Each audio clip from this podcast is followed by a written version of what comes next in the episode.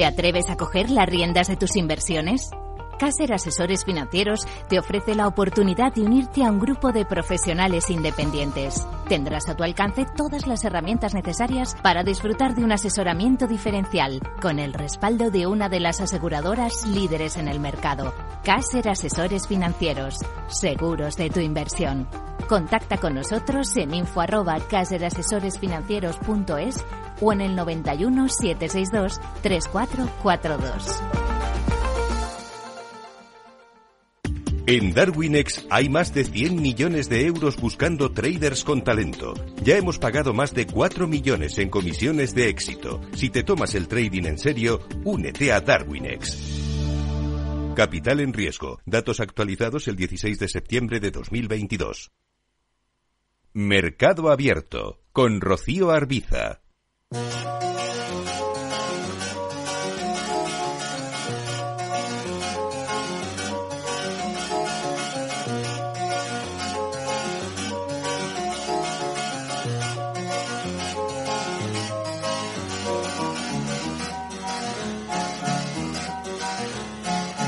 Golden brown texture like sun lays me down Arrancamos el consultorio de bolsa de esta tarde. Vamos a estar en esta primera media hora, en esta primera parte del consultorio con Gerardo Ortega, responsable de gerardoortega.es y colaborador de CMC Márquez. ¿Qué tal, Gerardo? Muy buenas tardes. Hola, muy buenas tardes, Rocío. Bueno, aprovecho para recordar a nuestros oyentes que hay un correo al que pueden escribirnos que es oyentes@capitalradio.es. También pueden dejarnos notas de audio a través de WhatsApp en el 687 050 600 687 050 600 y pueden optar, si lo desean, por llamarnos para intervenir luego en directo al 91 283 33 33 91 283 33 33. Si echamos un vistazo a las bolsas, a los mercados, lo que estamos observando son caídas al otro lado del Atlántico, en Estados Unidos, en particular en el Nasdaq 100, descensos de algo más del 1,5%, mientras aquí en Europa hemos tenido un día positivo, sobre todo para el caso del selectivo español que vuelve a recuperar esa cota de 9.200 puntos, más flojo en otros índices eh, europeos, todo hay que decirlo. ¿Por dónde empezamos? ¿Por el IBEX o le echamos un vistazo a- al mercado americano? Bueno, pues si quieres por el por el IBEX, ¿no? Porque yo creo que es relativamente entre comillas sencillo de analizar. Como te decía el otro día, estamos en zonas de resistencia. Eh, hablo de la versión price return. En el caso de la, la ajustada por dividendos, también, aunque haya cotizado por encima de las de las mismas. ¿no? Además, además que hacer aquí una, si no te importa, una pequeña puntualización. Pues el otro día escuché a Carlos hablar acerca de mi intervención previa, los dividendos y tal. Te lo digo para que se la traslades mañana y, y vaya por Sí, delante. seguro que está escuchando. Bueno, no, no sé, espero que sí. Esto, si nos está escuchando, sería un honor para, para nosotros, ¿no? Bien, el, el, el tema es el, el siguiente. Yo, eh, vaya por delante, que utilizo los gráficos tanto ajustados como no, ambos, ¿eh? Eh, y, y la cuestión es la, es la siguiente y es algo que eh, creo que hay que hay que dejar más o menos claro. Es decir, ah, bueno, esto es una esto es una obviedad. No los las cuando una una compañía eh, tiene eh, un flujo el flujo de caja lo que lo que genera el, el- lo, que la, la caja que, que, que- genera el, el- negocio tiene que asignar este este capital. Puede hacer varias cosas. Y lo digo por aquello de eh, el tema del dividendo. Una puede ser, evidentemente, reducir deuda, que fíjate, con la, ahora con la situación donde se están subiendo los tipos de interés, pues es, eh, hubiera sido, por ejemplo, francamente o- o muy acertado para, para, pues, para, para muchas empresas, ¿no? Eh, eso es una, una posibilidad. Por, la, por lo demás, ¿qué puede hacer? Pues eh, invertir en el propio negocio. ¿eh? Eh, puede eh, comprar, yo qué sé, otras compañías, invertir en negocios de otras compañías. La cuestión es, y es un poco a lo que yo quiero decir, y voy a hacer un pequeño paréntesis aquí.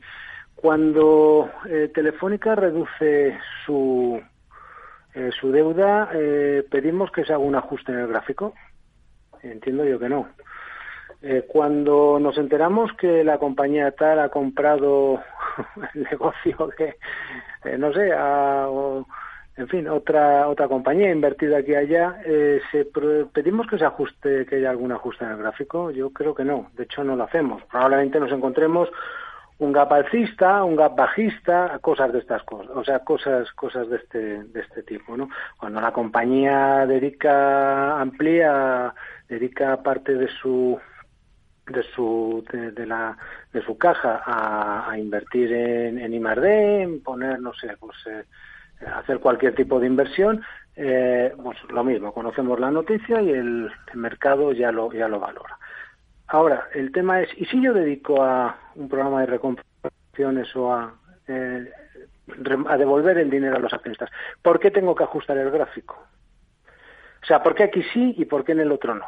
Lado no. Hmm. Entonces a mí dice, no, que esto forma parte de la acción del precio. Dice, ¿no? ¿Y por qué cuando insisto, eh, yo lanzo eh, una, no sé, compro el negocio de otra compañía y me meto en Guarantee o no sé como BBVA y al día siguiente me encuentro un hueco, eh, ¿por qué ahí no pido que me lo ajuste? Ese es el tema, eso es lo que quiero que le traslades a... Vamos, si no está escuchando lo, lo dirá. Y si no se lo trasladaré yo, porque mañana le escucharé eh, atentamente. Esto, al final, lo que yo quiero decir es, ¿es importante ajustar los dividendos? Yo digo, yo te digo que yo los ajusto, pero también los tengo sin, sin, sin ajustar. Y con gráficos ajustados y sin ajustar, lo que te digo es que el IBEX está en zona de resistencias. ¿Y el IBEX eh, Total Return? También. Aunque haya cotizado y cerrado por encima del alto previo que fueron los de marzo de 2020, pues también. Aunque lo haya sobrepasado un poquito, pues mm. también. Y por una, por una razón. Eh, mm, vamos a ver, el IBEX no es más alcista si supera esta resistencia que si no lo hace. Pues esta razón. ¿Por, eh, ¿Por qué?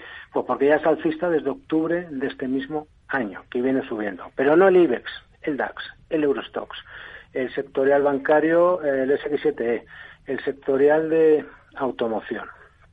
Eh, lo, lo, que, lo que quiero decir con todo esto es eh, que un poco hoy es trasladar. ¿no? Es decir, el IBEX está en estos momentos en zona de resistencia, no es casualidad, no es fruto de si la, la Ouija o lo que sea, ni cosas por este estilo, que lo escuché lo de a Carlos. Es decir, yo puedo establecer relaciones causa-efecto. Por ejemplo, yo podría decir, pues como, y aprovechando que Carlos es del, del Madrid, como el otro día palmó el Madrid en Mallorca, hoy cae el Nasdaq 100.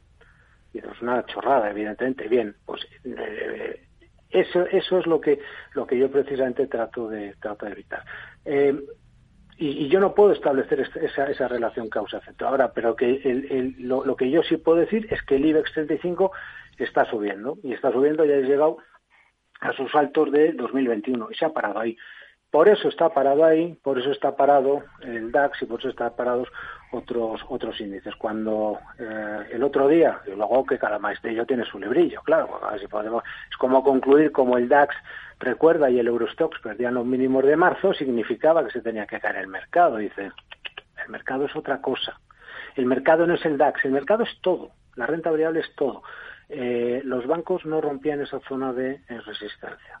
Eh, y pero esa zona de soporte. Como no rompía esa zona de soporte, lo razonable es que con esa divergencia nos moviéramos al alza. Y te reitero lo mismo, la cuestión no es si el IBEX ajusta por dividendo supera o no esta resistencia. La cuestión es qué hago yo si supera esa resistencia y cómo la trabajo. Porque es irrelevante que esto sea en los plazos largos lateral alcista o lateral bajista. Es como si yo te digo, el Dow Jones es, eh, es alcista a largo plazo. Vale, pues acabamos de descubrir la... En fin. Eh, bueno, Dicho, uh, dicho, dicho esto, lo digo con todo el respeto y el, el cariño hacia, hacia mi buen amigo esto, Carlos. Estamos en zonas de eh, resistencia.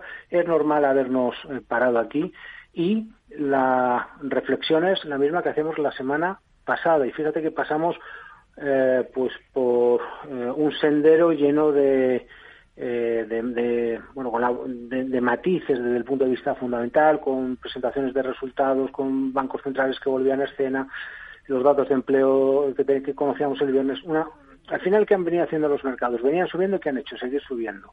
¿Cuál es el objetivo? Porque estas son las preguntas que eh, yo me tengo que hacer. Objetivo eh, actual de alza, los altos de 2022. Los altos de 2022. Eh, ¿Por qué? Bueno, pues porque primero estamos subiendo, eh, segundo punto, el alza es convergente, es decir, lo están haciendo todos los selectivos sin discusión, todos los selectivos europeos. Eh, y tercero, porque hemos roto los altos de marzo de 2022. Los altos de marzo de 2022 era la gran zona, el, el techo del lateral, el que nos habíamos venido moviendo durante el año pasado. El soporte, la base, la rompimos y no nos fuimos abajo. Y es que el análisis técnico, el análisis dice, técnico dice patatas, y no dice nada del análisis técnico que si yo rompo esa zona me voy para abajo. Lo que dice es que la tendencia que venía moviéndose a la baja ataca esa zona de resistencia, hay formas de romper, se tiene que consolidar diferentes grados de tendencia ya de ser convergente, que eso es lo que dice la teoría de Dow. Por eso el mercado se da la vuelta y por eso el mercado tenemos este rally que estamos viviendo absolutamente ahora. Y es aquí donde me voy a Estados Unidos es que el Nasdaq ha roto, que el Nasdaq ha roto, sí, y el 100, sí, y el, los semiconductores también. Pues espérate al SP y al Dow Jones, porque tienen que ser hmm. todos. Y la, la cuestión aquí pues se dice, bueno, es que igual llego tarde. Bueno, podemos llegar tarde, no cabe la menor duda, pero hay formas de trabajar esto, porque yo a lo mejor puedo decir, ¿y por qué no entro, por ejemplo, es decir, si yo me creo el alza de que está haciendo, por ejemplo, esta ruptura de el, el, el Nasdaq 100, por ejemplo, Sí, claro, alguien dirá, es que tengo que esperar a que lo haga, eh, por ejemplo, el de Industriales. Dice, me faltaría más. Claro que lo tiene que, que lo tiene que hacer. Por eso estamos cayendo hoy. Es decir, que, o, mejor dicho, hay muchas razones que no sé cuáles son, que me invitan a que, o que provocan que hoy, esté ajustando, que llevemos desde, fíjate, la ruptura se provocó, se, la, la, tuvimos la semana pasada y desde entonces no hemos seguido subiendo. Dice, hombre, es normal, si falta en el Dow y el SP. El, movimiento ha de ser convergente al alza. Dicho esto, dice, eso no significa que yo no pueda estar en el Nasdaq.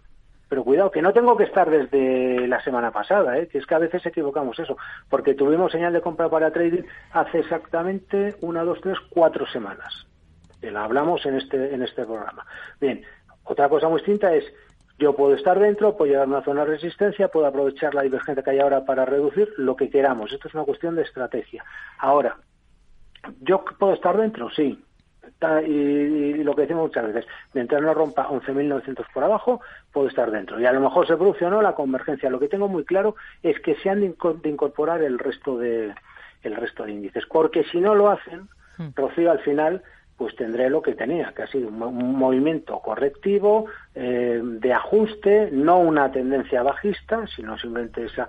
Y bueno, entonces a lo mejor pues volvemos a, a, ajustar algo a la baja o lo, o lo que sea, ¿no? Pero las sensaciones son en estos momentos francamente positivas. En Europa, evidentemente porque estamos apuntando hacia los altos de eh, eh, 2022, por cierto, los niveles de control importante de, eh, de los eh, del mercado europeo eh, te digo ahora mismo, en la zona ya se pueden subir, zona eh, 4.085, una cosa así en el caso del, del, Eurostox, perdón, y en el caso de la de lo que es eh, el, el, DAX alemán, la zona de los 14.900 puntos. Desde en principio sigue apuntando al alza y, eh, y, poco más. El mercado está evidentemente, eh, bueno, pues haciéndolo razonablemente bien. Y el problema lo tienen ahora mismo los que han estado especulando con el bueno pues con la no vuelta que iba a haber en Estados Unidos en la castaña que nos íbamos a dar. ¿por qué?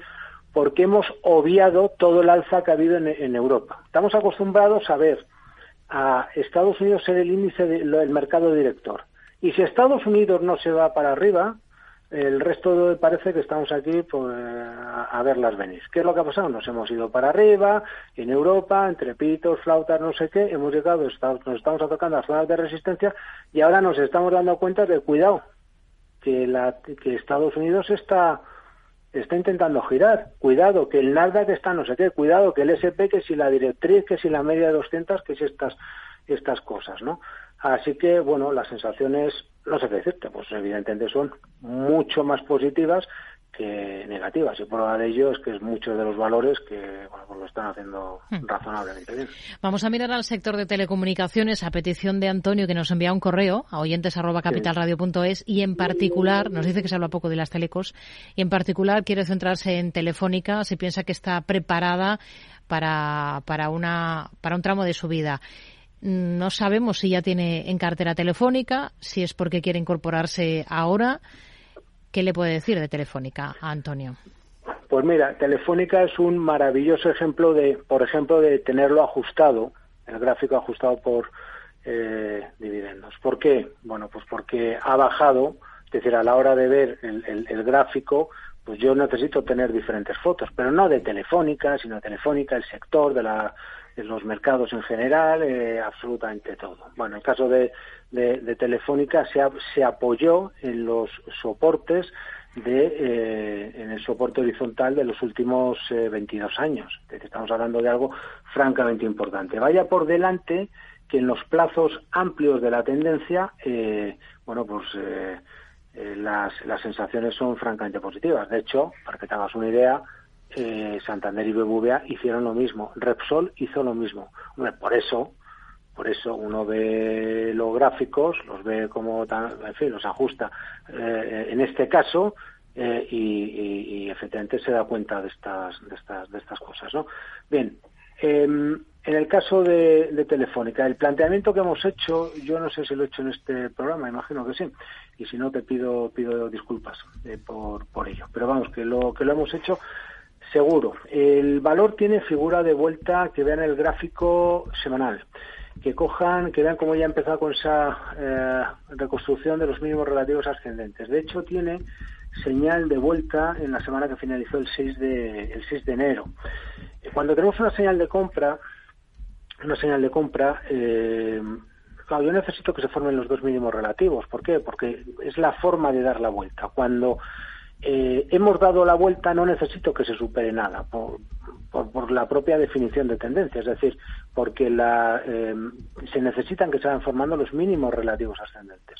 Bien, en el momento que Telefónica gira y, y, supera la zona de los 3,52, Bien, cualquier precio por encima de dicha zona es compra y luego, pues eh, lo que solemos trabajar nosotros con la vela que rompe, 3,38, una cosa así, todo precio por encima de 3,38 es compra. ¿Qué es lo que ha hecho el título? Acercarse y caer esta semana a 3,42. la verdad que lo ha puesto ahí, ahí abajo. Eh, lectura, pues eh, yo te diría, tiene que rematar esta semana, estamos a estamos a, a miércoles, pero las sensaciones que da es que, bueno, que de eh, bueno, que hemos podido ver ya el mínimo de, eh, de, reacción con la vela que saca hoy que cierra por encima de la primera resistencia relativa en 3.55, es verdad que lo ha hecho en 3.56, no es que sea mucho, pues digamos que eh, confirmaría esto, ¿no? Conclusión, bueno, lo razonable es que el título pues se nos mueva al alza. Tenemos eh, por un lado, es decir, lo que el, gráfico semanal nos está diciendo y nos está diciendo, y luego el gráfico diario, pues eh, tenemos una pequeña formación de doble suelo. Es verdad, eh, bueno, que el alto previo es 3.55, ha cerrado en 3.56, si yo me acojo a, y digo, oye, pues necesito que cierre, es verdad que ha cerrado, hombre, a mí me hubiera gustado ver un poquito más, ¿no? Pero bueno, eh, mi impresión es que mi impresión es que sí y nada mm. lo que decíamos pues, que no pierda 368 ahora con mayor razón ¿por qué? porque ha habido reacción donde tenía que haberla o donde podíamos esperarla a priori ¿no? Vamos a ir con una nota de audio de uno de nuestros oyentes y comprobamos qué valor es el que nos, nos pone sobre la mesa. Hola, buenas tardes. Eh, Enrique desde Burgos. Quería preguntar por Tesla a ver cómo la ven en estos momentos, si tiene tendencia alcista. En todo caso, ¿qué, qué soporte de pérdidas habría que poner? ¿A qué precio habría que salirse? Por el contrario, si tiene tendencia alcista, ¿en qué precio podría se podría entrar? Porque de ser así me gustaría entrar, comprar algo más. Las tengo sobre este precio más o menos ganándolas un poquillo. A ver qué me pueden decir, por arriba y por abajo. Muchas gracias, venga. Ya tiene acciones de, de esta compañía, de Tesla. ¿Está pensando en incorporarse o en, incrementar esas posiciones en el valor? No sabe muy bien si hacerlo o no. Gerardo. La respuesta es no. Y la respuesta es no, no porque no crea que pueda seguir subiendo, sino porque el valor está en eh, está en un proceso, en una vuelta, una vuelta en V y no, en fin, y a la que, digo yo, eh, a la que cierre por debajo del mínimo de la, del día de la sesión previa, es muy probable que inicie esa fase de ajuste que es razonable que, tenga. De hecho, nosotros acabamos en la en gerardortega.es justo antes de los de los resultados. Eh, pues era bastante bastante curioso porque el valor, pero eso lo hacía, fíjate, en la zona de 124, teníamos tres tangencias, pero era para trading, ¿de acuerdo? Tres tangencias, bueno, y al día siguiente vela blanca. Confirmas tres tangencias, eh, sacas otra vela, tienes esa señal y lo haces sobre un gap. Bueno, eso desde el punto de vista del análisis técnico es... Eh, eh, yo creo que eh, es, es, bastante claro. Digo también acerca de las líneas que no son cosas mágicas. Es decir, si tengo tres tangencias, tengo tres. Tres es difícil eh, que el mercado me las confirme. Dos voy a tener siempre, que es una línea recta. digo también esa, esa puntualización. Y lo cierto es que desde entonces ha subido. ¿Y qué significa? Pues que todos los días tiene un mínimo, un mínimo diario creciente. Si tiene un mínimo diario creciente, lo único que yo le podría decir es que con la revalorización tan importante que ha tenido, estamos hablando de un casi un 100%, hombre, y a mí eh, comprar más para decirle, oiga, mientras no pierda 190 estando cotizando ahora en 199, pues no, no me, no me sale. Eh, si se ha subido y va en este tren, va, va bien. O sea, me refiero que, que evidentemente que es lo que lo está haciendo bien. Decirle también otra otra cosa, que lo tenga en cuenta. ¿eh? Yo no quiero tampoco animarla a bajarle aquí. Si le digo que los altos de la vela de diciembre son 199 y ahora estamos en 199,45. Yo ya sé que es resistencia, eh, pero esta es la zona que tiene que limpiar al cierre de vela mensual. Es decir, eh, esta zona es dura. Entonces yo aquí, si yo tuviera Tesla, en mi caso, ya hablo por mí, yo me bajaba. Eh, teniendo en cuenta lo que le he comentado de la, y ya, sé que pasamos de la vela mensual, cuidado, a vela diaria. En la respecto al movimiento, si yo me pongo a contar velas desde el pasado 6 de enero, todos los días tengo una vela, o si la tengo blanca. Y si tengo una vela negra, a la, da igual, no cierra bajo el mínimo del, del día previo. Pues así, así estamos. Entonces, por abajo, pues eh, zona 100, 190, 189, que no pierda esa zona. Eso para hoy. Para mañana, si la sesión cierra así, que no pierda 194 al cierre de vela, de vela diaria. No le puedo decir otra cosa. Y que tenga en cuenta que, en los niveles que le he comentado es una zona que tiene una resistencia importantísima. Con esa importante resistencia, yo insisto, si yo la tuviera, tomaría un parcial o directamente me, Celnex y Santander son dos valores que tiene Fernando de Madrid. Está posicionado con ganancias en las dos compañías. Pide eh, soportes y resistencias en los dos títulos, en Celnex y en el Banco Santander. Gerardo. Pues mira, en Celnex eh, yo creo que lo tiene en principio todo. Otra cosa es que no lo hará o no lo sé. Yo me reitero un poco en lo que hemos comentado estas semanas atrás. El movimiento alcista que presenta Celnex desde el pasado 13 de octubre, eh, bueno, pues tiene cinco ondas al alza. Eso no es discutible. Uno va al gráfico diario, lo ve. Que tenga cinco ondas al alza, desde el punto de vista técnico, a los que nos gusta la teoría de onda de Elliot, esto es algo que nos atrae bastante. ¿Por qué? Porque si son cinco ondas, y el recuento es correcto y tiene toda la pinta de que lo es, es que es impulsivo. Y si es impulsivo, eh, significa que en los altos que vimos el pasado 11 eh, de noviembre en 39,43 no serán los altos, o por otras palabras, el final del movimiento. Como todavía no hemos llegado, de momento lo razonable es ver superar esa zona de 39. Y si estamos muy en lo cierto, además, estaríamos ante una gran onda impulsiva que nos llevaría bastante por arriba. No voy a hacer las proyecciones porque si no va a ser la excusa para que porque pues son son muy son muy son muy alcistas, ¿vale? Entonces yo más que estar pensando en lo que se puede llegar a ganar y en la posible revalorización, ojo, por la parte de abajo. Y entonces aquí es donde eh, sí podemos trazar una directriz también, tengo tres tangencias, tenemos todo, es decir, mm, tenemos un setup yo creo que bastante claro. Y luego algo, algo importante, que es el gap que se abrió el pasado 20 de enero, tras la eh, conocerse que podía haber una posibilidad de OPA en el valor. Bueno, lo cierto es que de momento el mercado lo digiere y lo está, yo creo que en principio lo está creyendo, y digo que lo está creyendo porque no hemos rellenado ese hueco y no hemos bajado cerrado ni a cerrarlo ni hemos hecho absolutamente nada.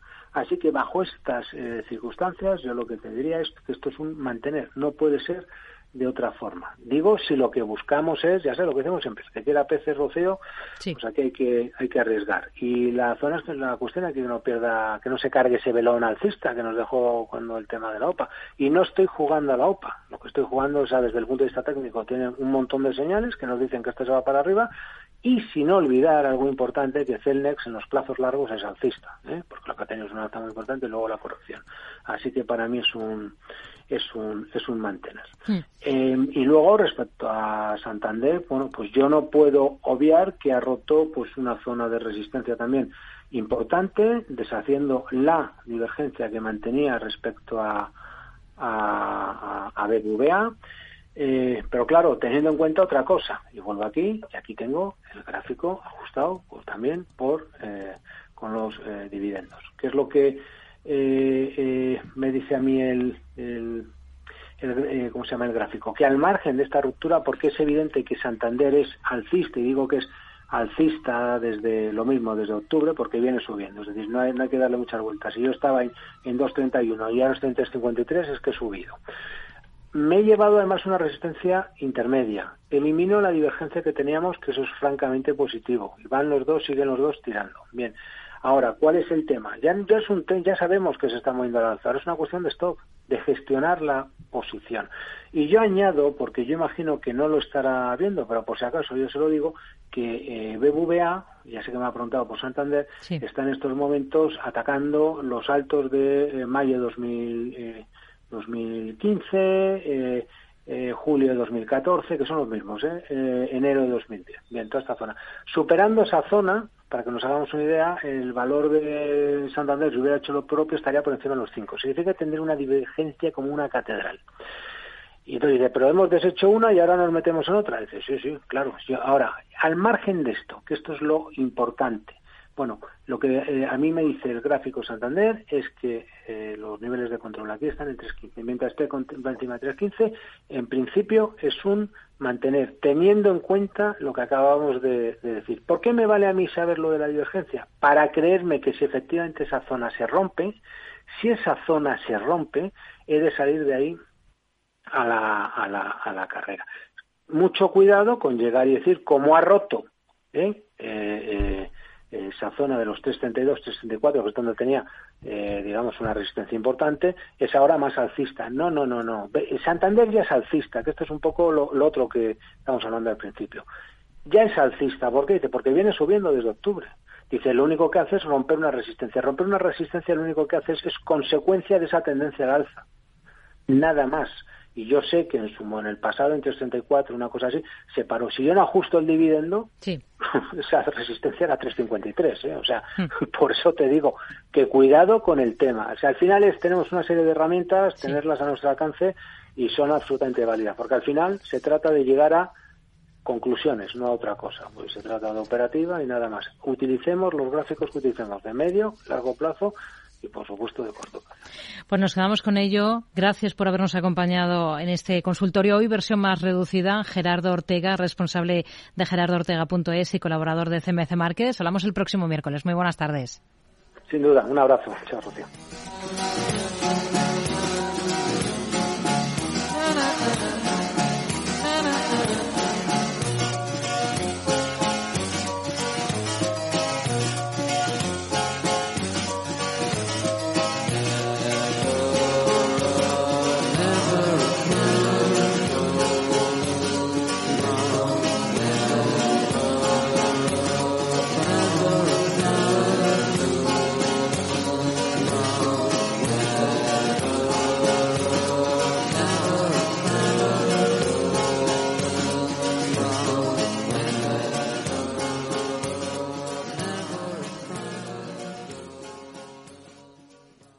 Tardes de Radio y Economía. Mercado Abierto. Con Rocío Arbiza.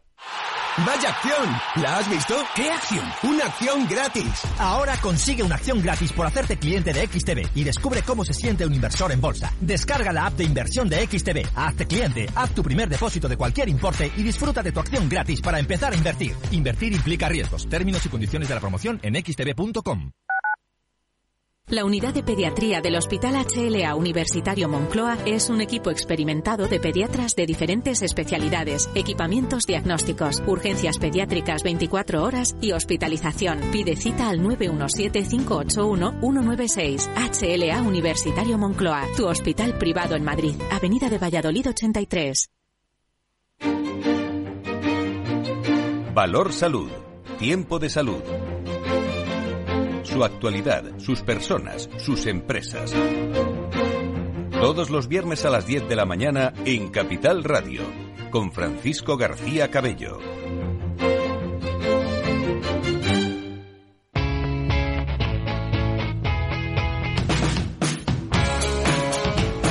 La economía despierta. Capital Radio.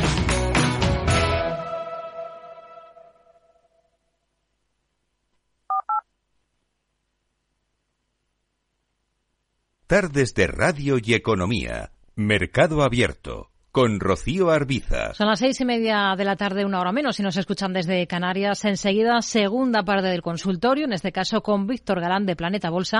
Antes, agenda para mañana, Javier Luengo.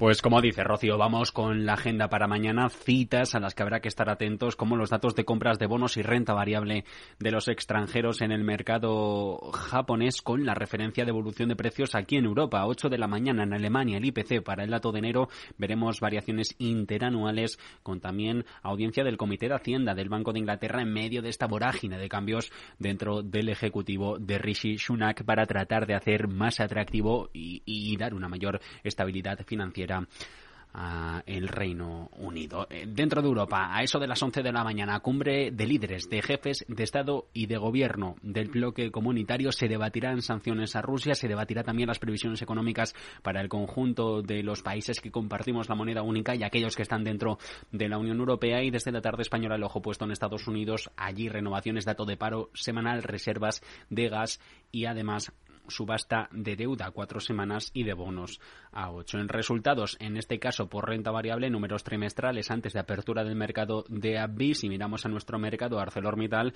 y si miramos, volvemos a Wall Street a cierre de sesión en el toque de campana, eso de las 10 de la noche, hora peninsular española, números de compañías como Redwood.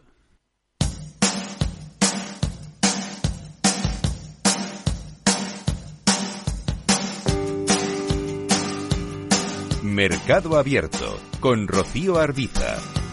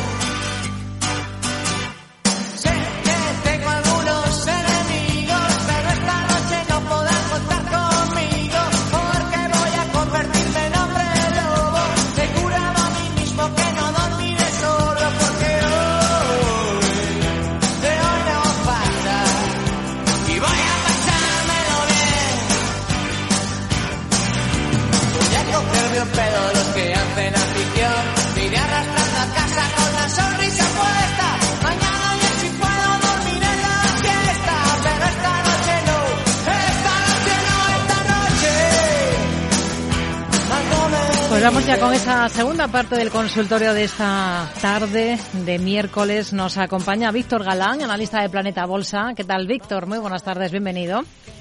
Hola, muy buenas tardes. Un saludo. Bueno, pues eh, hemos analizado cómo están las cosas en general en el mercado. Vamos a echarle un vistazo, si le parece, a algunos gráficos concretos de compañías. Lo primero que vamos a hacer es ver valores por los que nos están preguntando nuestros oyentes. Por ejemplo, la primera compañía que vamos a analizar es eh, Moderna. Nos escribe Vicen y mm, nos dice, después de bajar aproximadamente un 80%, está en una gran resistencia el futuro del gas natural. Quiere saber un poquito qué, qué esperar de este activo y luego nos pregunta por ese valor que le decía, Moderna. Pide un análisis de, de la compañía farmacéutica estadounidense. ¿Por cuál de las dos cosas empezamos? Pues venga, vamos a empezar por, por Moderna, que ya la tengo por aquí por pantalla. Eh, es cierto, ¿no? Lo que dice el oyente, después de una subida brutal durante todo 2020, donde obviamente nos viene ofreciendo una fortaleza eh, mucho mayor que la que nos ofrecían los, los índices, eh, hace un tope, hace un techo y, bueno, pierde la media de 30 sesiones que siempre decimos en semanal, que es la que marca, para que lo entiendan los oyentes, un poco el devenir eh, de, de, del plazo, ¿no? Del, de, del plazo alcista eh, en, el, en el mercado, ¿no? Eh, esta empieza a ser negativa, empieza a ser una resistencia y es verdad que actualmente se está moviendo en torno a un rango, a un rango bastante lateral, eh, que prácticamente va entre la resistencia de entre los 113, no, perdón, entre los 194 y los 113, es un rango, como decimos, muy, muy amplio. Pero bueno, es cierto que la, compañía empieza a dar algunas pistas de, mejora. Para empezar, esa media que se torcía precisamente durante todo 2022 se torna al alza y empieza a apoyarse en ella. Justo está apoyada en la resis, en, el soporte de 171 y tiene muy cerquita la resistencia en 199, que son los máximos anuales. De superarlos, eh, tendríamos eh, en estos 200 eh, un posible tramo alcista de, de, la compañía, así como un, un rango lateral roto al alza. Eh, además nos empieza a mostrar en los valores, ¿no? en, los, en el volumen climático que nosotros utilizamos en los indicadores, que lo está haciendo mejor que el mercado. Así que para mí es clave no perder esos 171 ¿Mm? y superar esos 199. Y en cuanto al gas eh, natural, bueno, sí. pues eh, tengo por aquí el futuro. Bueno, mucho cuidado porque ha caído muchísimo eh, durante, durante estas últimas semanas. Es un poco lo que le ha pasado al petróleo. En el caso del petróleo incluso parece que puede empezar a hacer algún tipo de, suelo. Eh, en el caso del futuro del gas natural está muy, muy bajista y ahora mismo mm, yo no tendría eh, posiciones eh, ni, ni siquiera largas ni tampoco cortas. Largas no, porque no hay de momento señal de mejora tras la vela que llevamos esta semana, que quizás haya subido un poquito, pero eso eh, no es suficiente, ¿no? Y tampoco las tendría cortas, no estaría corto, porque se ha alejado tantísimo de sus, de sus resistencias que es más probable que en algún momento eh, volvamos a niveles eh, actuales, ¿no? A, a niveles precisamente esa media de 30 sesiones. Así que de momento estaría fuera de gas natural y Moderna me gusta se supera 200. Hmm. Venga, vamos a continuar con más consultas, más dudas, con otro correo. En este caso, Carlos de Zaragoza, que nos pregunta o nos sugiere dos valores. Uno es Nvidia en Estados Unidos, la otra es la compañía francesa Safran. Quiere saber qué objetivos ve eh, para ambas posiciones, dónde debería poner el stop y nos dice que está dentro en 240 dólares en Nvidia y en Safran en 140 euros. Esos son los niveles en los que en los que está posicionado en estas dos compañías. Objetivos y nivel para situar el stop. Bueno, en el caso de Nvidia, percentil 88 dentro del sector de semiconductores, un sector que ha mejorado mucho como la tecnología, eh, después de hacer un suelo, ¿no? Parece durante todo 2022 y, y, y empieza a remontar en este, en este comienzo de 2023 tenemos claramente en Nvidia un hombro, cabeza, hombro invertido y eh, ya dijimos, eh, precisamente esta es una de las acciones que, que trajimos en, en, Planeta Bolsa como estrategia, porque precisamente si superaba esos entornos de 191 aproximadamente, 194 que había sido su antiguo uh, neckline, ¿no? Su antigua base donde a partir de ahí podríamos ver más subidas. Una vez superado, estamos en 225, tenemos un objetivo activado que va prácticamente de los 190 eh, hasta casi eh, 90 puntos más por encima, es decir, pr prácticamente los máximos anuales. En 276, 280 sería el objetivo. ¿Qué punto deberíamos vigilar en Nvidia para no perder? Eh, ahora mismo eh, sería clave los 164,55, mm. que es por donde probablemente se apoye más pronto que tarde en esa media de 30 sesiones y más si el mercado eh, se toma un pequeño descanso durante las próximas semanas o meses, aunque de momento no vemos eh, ninguna señal de debilidad, y los 138. 138 es el hombro derecho eh, de precisamente eh, esta figura técnica de acumulación que no debiese perder. Y en el caso de, de, la otra compañía, me habías dicho, Rocío. Safran, en el mercado francés también tenía una posición nuestro oyente, en, nuestro oyente en concreto, en 140 euros, Safran. Vale, pues en el caso de Safran, eh, bueno, eh, ha, dejado claramente un doble, un doble solo activado al haber eh, perforado la línea de los 113. El objetivo está cerquita a los 150, 100 casi a los 140. Eh, 130 ahora mismo está cerquita de sus, de sus máximos anuales. Yo creo que es una compañía que ha empezado a hacerlo mucho mejor y que, que bueno, eh, no está tan lejos de, de los soportes, 117 con, con 28. Eh, tanto Nvidia como Safran me gustan porque están mostrando muchísima fortaleza en los indicadores que solemos manejar, que es el CFI, que es el, la, la compra de fondos institucionales, y es donde dice donde el dinero se está moviendo más rápido entre los inversores entre los grandes inversores o los grandes fondos. Y precisamente estas dos compañías eh, tienen ambos requerimientos, así que me, me, gustan. Venga, vamos con una nota de audio de uno de nuestros oyentes. Nos la ha dejado a través de WhatsApp en el 687-050-600. Hola, buenas tardes. Dos cositas. Eh, preguntarle al señor analista si cree que el IBEX va a corregir y hasta dónde. Porque yo ya he vendido Santander BBVA en la zona Santander en 3.52 y el BBVA en la zona 6.80. La traía muy abajo, las dos en torno al 35%. Y se cree que va a corregir, a ver si podemos llegar a ver en el peor de los casos, ¿vale? Mm, por debajo de 9.000, 8.800 o algo así. Que yo creo que sí lo pueden enseñar. Y luego Amazon. Eh, está para para así especular con ella un poquito o, cree que es muy peligroso?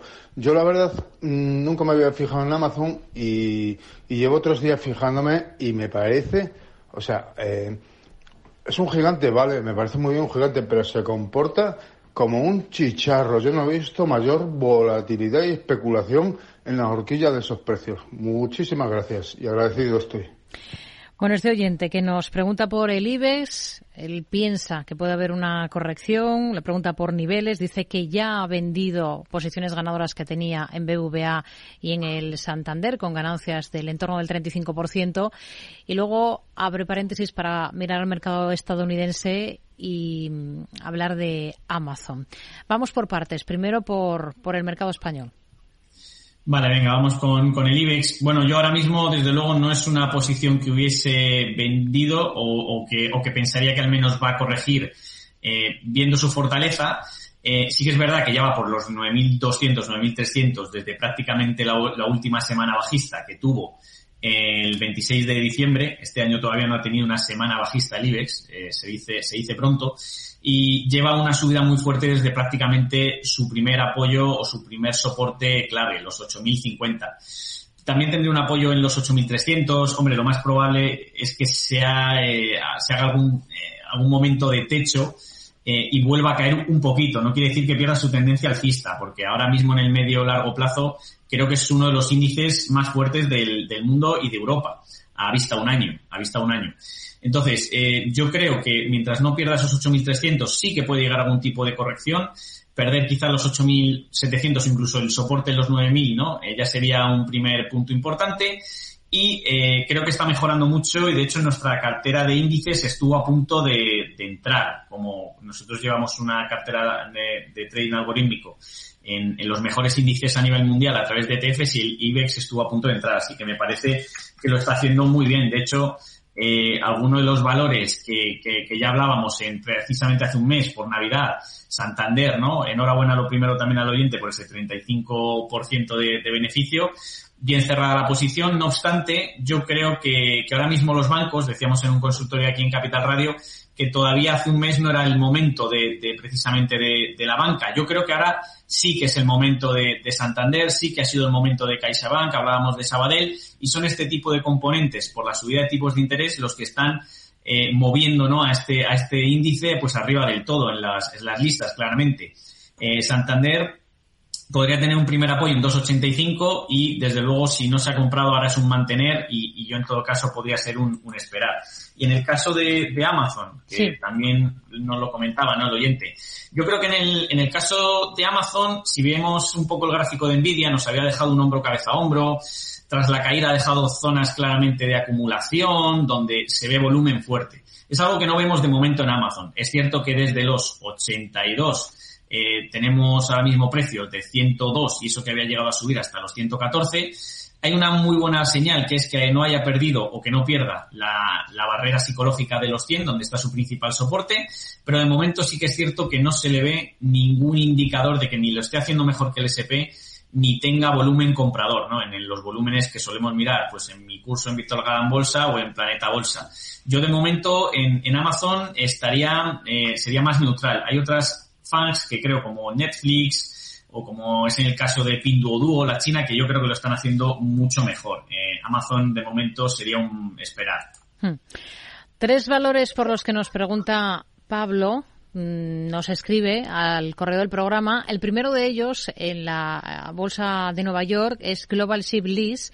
El ticker es G de Gerona, S de Sevilla, L de Lugo. Dice que no tiene posiciones en esta compañía, pero que lleva desde diciembre siguiéndola, que le parece una empresa sólida, con buenos dividendos, y quiere saber un poco su opinión sobre esta compañía, Global Ship Lease. ¿Cómo la ve por técnico, Víctor? Por técnico, bueno, ha hecho una corrección clara desde, lo, desde la zona de 27 con una caída agresiva prácticamente hasta los 14 el pasado verano. Y desde aquí pues nos deja una figura relativamente interesante porque en estos últimos meses eh, eh, ha dejado una especie de taza con asa, ¿no? Es una pequeña caída con una pequeña recuperación y precisamente una caída pero de grado menor. Estos son, suelen ser posiciones donde se acumula mucho capital y suele ser fiable. La, la parte negativa, esas eh, figuras se cumplen mucho en momentos de, de, mercado en, en, máximos, de cuando las acciones están precisamente en sus máximos anuales. Esta no lo cumple. Se cumple mucho cuando hay muchísimo volumen de acumulación. Esta tampoco lo cumple.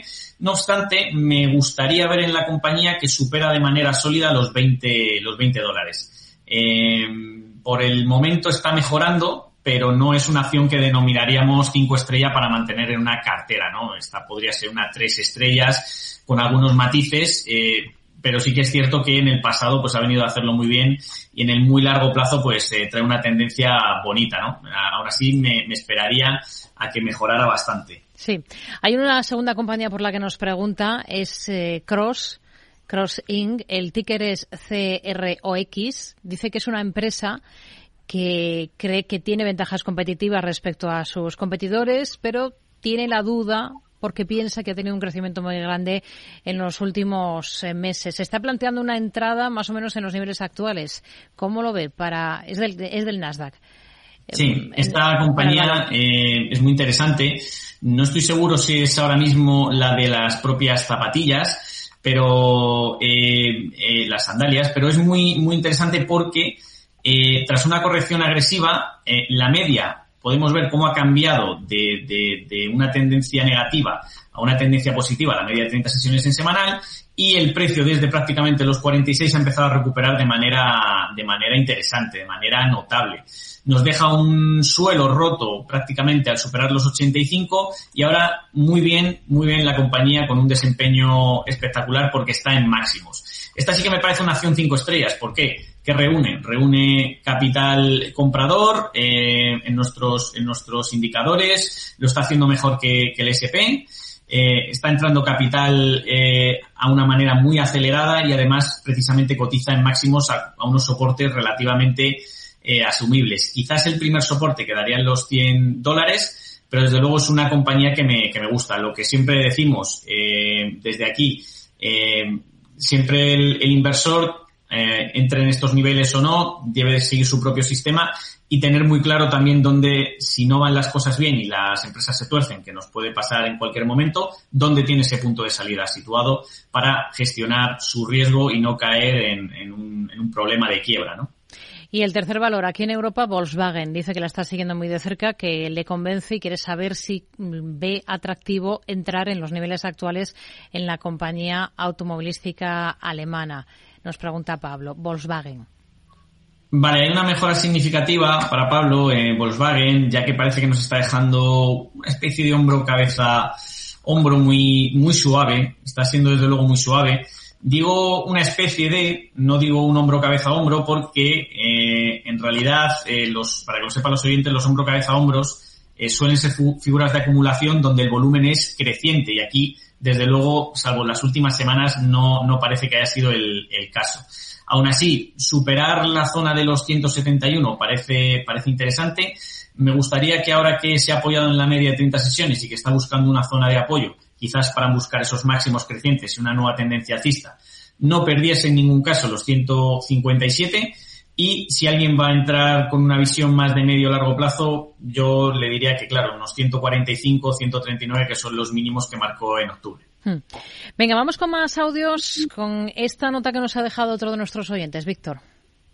Buenas tardes. Quisiera preguntarle al analista cómo ve la compañía Alstom eh, para una entrada. Si me puede dar resistencias y soportes, eh, se lo agradecería. Muchas gracias desde Palencia, Antonio. Antonio, pregunta por Alstom para entrar en este valor, en la compañía francesa. ¿Cómo lo ve, Víctor? Bueno, pues para Antonio Alstom eh, tenemos una, compañía que, que, nos viene dejando desde ya hace pues prácticamente 2021, mediados, una tendencia bajista, pero que sí que nos ha mostrado una zona de soporte muy clave en el largo plazo, que son los 16,06. Ese primer soporte una vez roto eh, eh, al, al, alza, ¿no? nos, hace, nos hace pensar que la compañía empieza a mejorar de manera significativa. Y así lo ha mostrado durante los últimos, los últimos meses y las últimas semanas. Primero, porque entre ambos soportes, en los 16, nos había dejado un pico de máximo en esos 26.94 y por ello activa un eh, doble suelo enorme que ahora mediremos eh, con figura alcista activada y por otro lado, eh, la tenemos en máximos y con los indicadores eh, mostrando muchísima fortaleza. Así que Alstom, compañía que me, que me gusta también mucho, eh, 23,54 sería su primer soporte.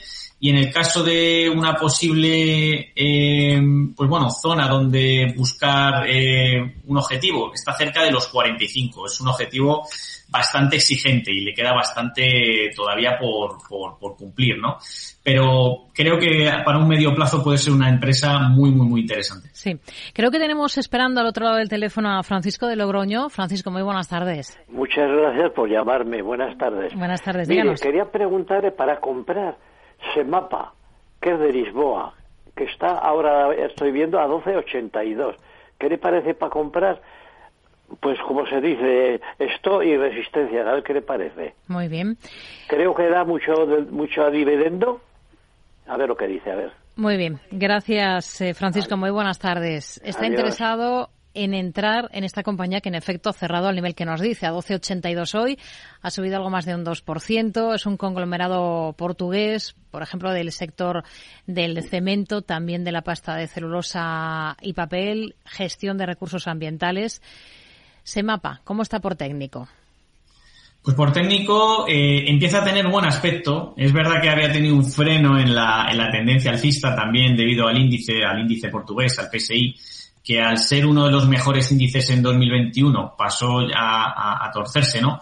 Y, empezó a, caer también en parte de 2000, 2022 y eso le ha provocado que muchas compañías de, este sector pues hayan, hayan corregido. En el caso de ese mapa me interesa porque parece que esa corrección ha podido llegar o puede estar llegando a su fin. Está dejando una subida, hoy ha dejado una subida de un 2,07. Eh, la semana viene siendo muy, pero que muy positiva para el valor. Ahora mismo buscaría un stop eh, cercano en torno a los eh, 12 o bueno, quizás 11,90 si estamos en el muy corto plazo o si estamos en el medio plazo 10,80.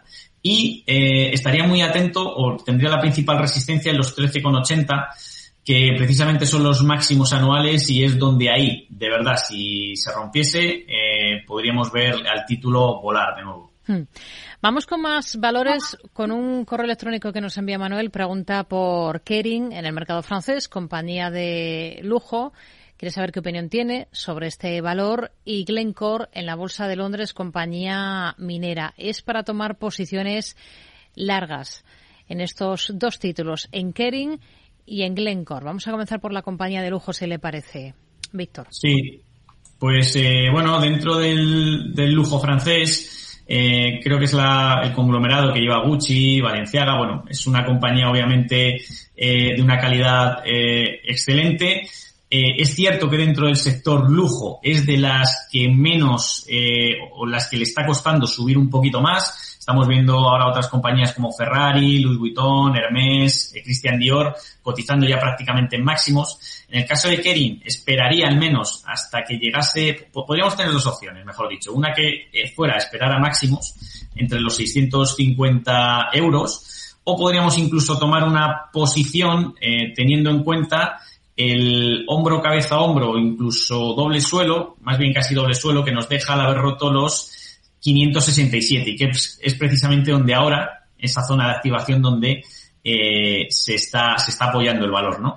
Eh, soporte clave serían los 517 o los 462. En el caso, por ejemplo, de, simplemente por verlo rápido, Christian Dior ya es una compañía que me gusta mucho más porque los indicadores están mucho mejor y eh, ahora mismo tendría soportes en torno a los 700. Eh, eso sí ya se ha ido un poquito, un poquito de, de, la media, ¿no? Y en el caso de Glencore, a ver si la encuentro por aquí, ya la tengo aquí. Eh, esta sí que me gusta mucho eh, por al menos el riesgo-beneficio que ofrece, ya que tiene una, una resistencia, una resistencia en los 575, muy cercana al precio donde está ahora mismo, que son los 546 lo cual eh, no parece difícil que lo supere y podamos tomar una posición. Y por otro lado, tiene un soporte muy, muy, muy cerquita también, que son los 528, o si el inversor le quiere dar un poco más de margen, pues 492, 501, precio psicológico. Eh, no está mostrando la fortaleza que, que, me gustaría, ¿no? El caso de, en el caso de Glencore, pero sí que es cierto que actualmente lo hace mejor que el mercado y de momento mantiene la tendencia alcista y los máximos y mínimos eh, crecientes. Hmm. En este último minuto y medio que nos queda de consultorio, Víctor, le pido algún nombre, algún valor que esté ahora mismo vigilando especialmente porque le convenza para entrar o algo que en lo que ya esté posicionado pero que sigue viendo potencial y, que se puede uno incorporar a ese valor que nos comenta.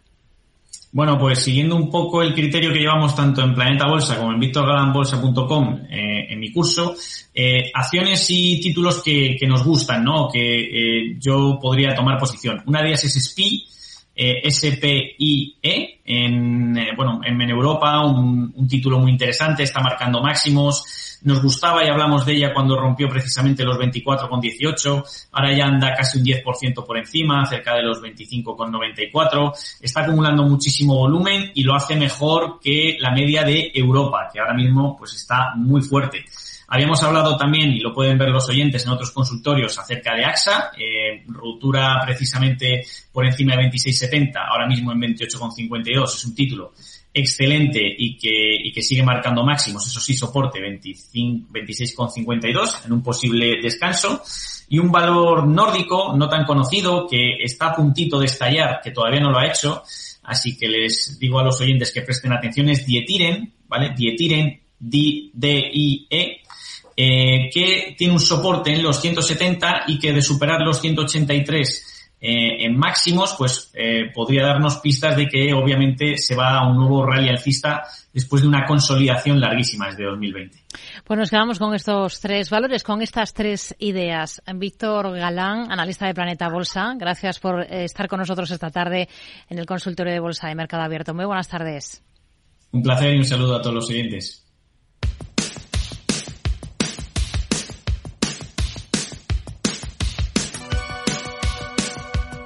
Terminamos, como siempre, gracias por habernos acompañado también esta tarde de miércoles aquí en Capital Radio. Volvemos mañana todo el equipo de Mercado Abierto a partir de las 4 de la tarde. Hasta mañana. Muy buenas tardes.